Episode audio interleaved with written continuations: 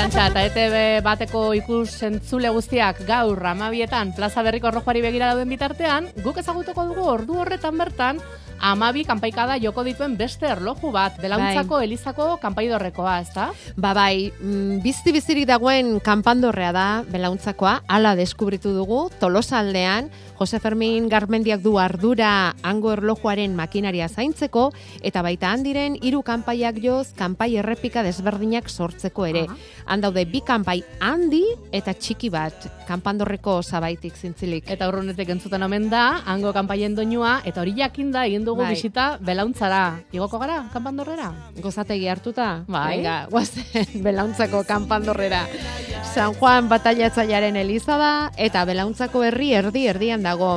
Eskailerak igo, korutik gora eta iritsi gara kanpandorrera Jose Fermin Garmendiarekin. Bera da herriko kanpaiolea esan dugun bezala, eta ondo apuntatuta dauka agendan kanpaia jotzeko ordua.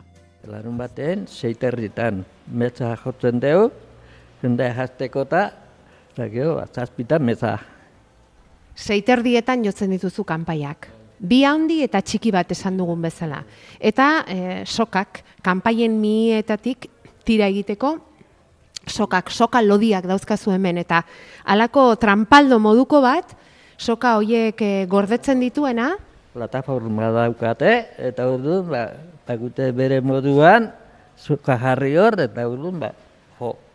Bueno, eta mm, plataforma hori egurrezkoa momentu honetan, eta badauzka, nola esango genuke, ba, hiru hiru helduleku edo, eta hor soka kateatzen dituzu. Nola? Ba, hor, iten diteu, e, kampaina bakutzen, hiru gia dauzkena hortan, bakuten jarri, txikila, handia eta handia. Eta hemen jotzen du orduak, laurdenak, terdiak, laurden gutxi, dena. Dena, dena, dena. E, hemen ezin da loin. Inoiz izan duzu horregatik protestari, Jose Fermin. nik ez, nik hola ezautu dut eta ez direla izan. Bueno, egin dezagun proba bat eta e, jarditzagun martxan belauntzako kanpai hauek, Jose Fermin Garmendiak, ongi ohitua dago eta urte asko dara matza eta jarriko digu ezkilak jotzen eta ezkilen errepika entzungo dugu.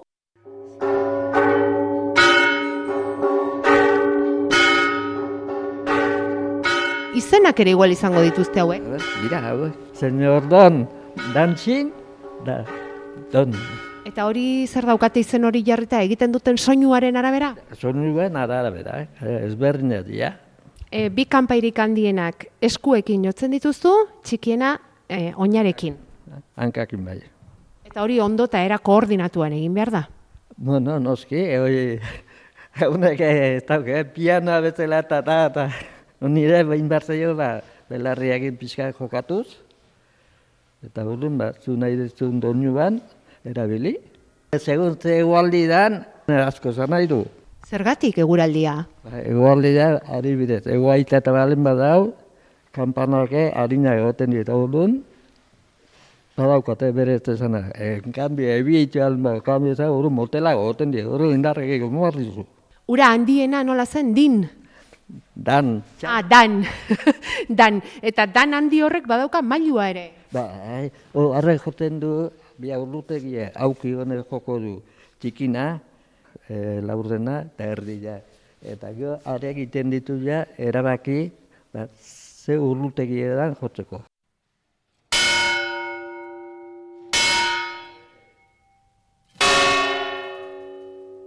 Horrelaxe entzuten dira orduak, belauntzako kanpandorreko kanpaiek joak.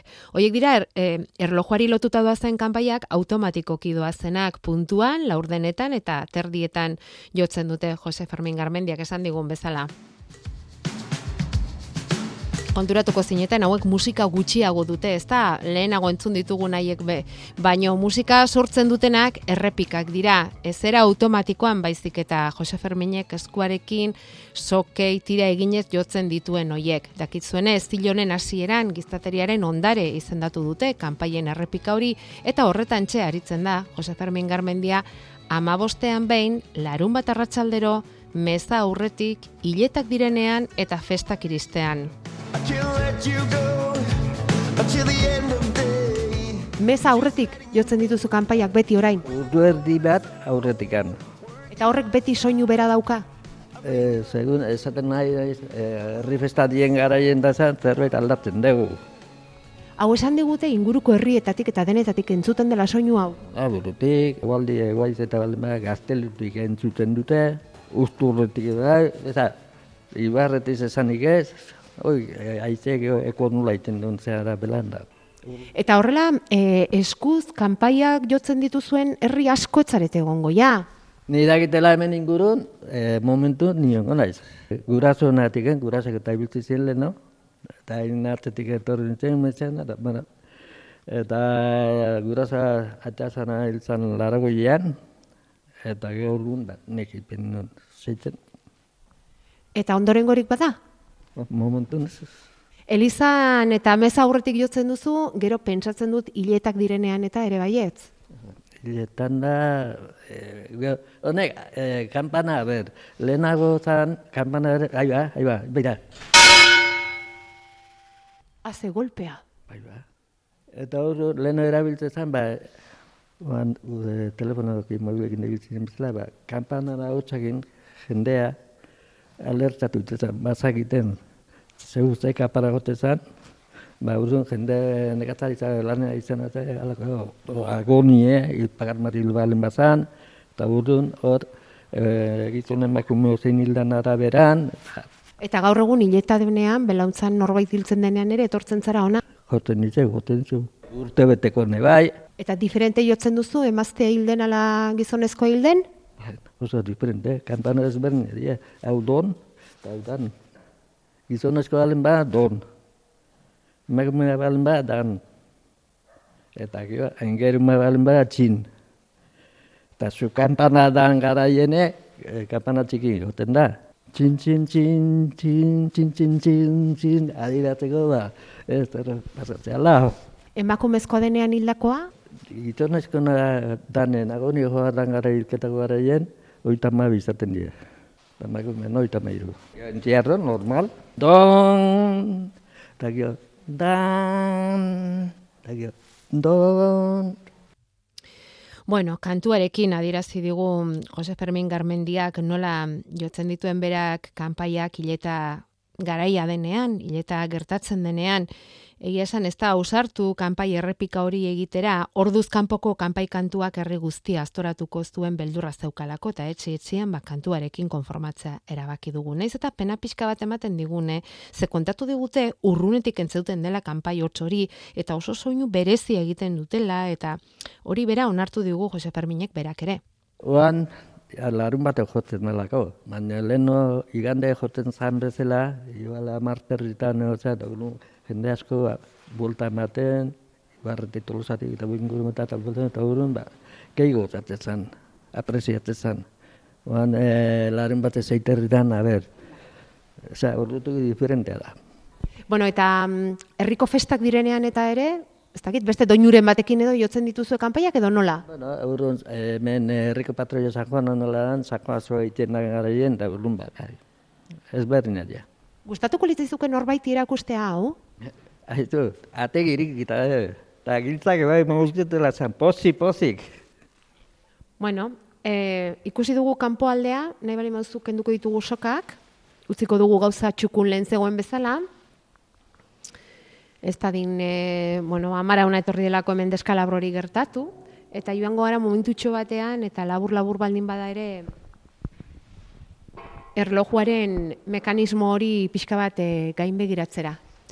Eta hala utzi genuen Jose Fermin soka katontzen, bakoitza bere tokian jartzen, eta kanpai handi eta astun horiek dauden toki berean, kanpandorrean antxe bertantxe, gela txiki eta itxi badago, eta antxe dago mm, e, makinaria guztia. Ean entzun ditzak ez duen makinen klakateko hotzak?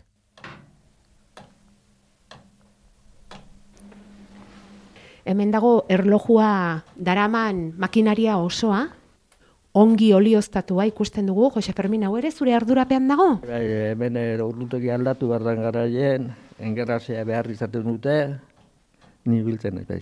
Lan handia ematen dizu honek? Lehena, leheno eman zuten. Zaten, e, ni e, nitzen ibiltzen honekin, da horren beste bat ibiltzen zen, da burruka baten da beti, beti zerbait izaten zen, bastante zuzen dabil. Zenbat eta esku gutxiago hobe. Bai, bai, gauza askotan bezala. Zu o, e, ofizioz mekanikoa zara? Horta, itzigo zerbait. Horregatik, e, ba ez gaizki, ez gaizki, horrelako makinaria bat zaintzeko mekaniko bat izatea. Honek zenbat urte izango ditu gutxi gora bera? Horrek asko. Ni gogoratzen dut izena bintzat, e, iruitik gora. Irurogei urtetik gora belauntzako kanpandorreko erlojuak beraz, Arantxa, Euskalo zenbat dituzten kanpaiek eurek. Ez dakigu, ez dakigu, baina egia esan miek ongi zanpatuak zituzten inguruak, eh? hori ikusi genuen. Bueno, eta ez dakigu gaur gauerdian inorregongo ote den adi, baina amabi kanpaikada jo, joko ditu, utzik egin gabe belauntzako kanpandorreak, jakin gabe urte berriari hasiera emateko amabiak direla.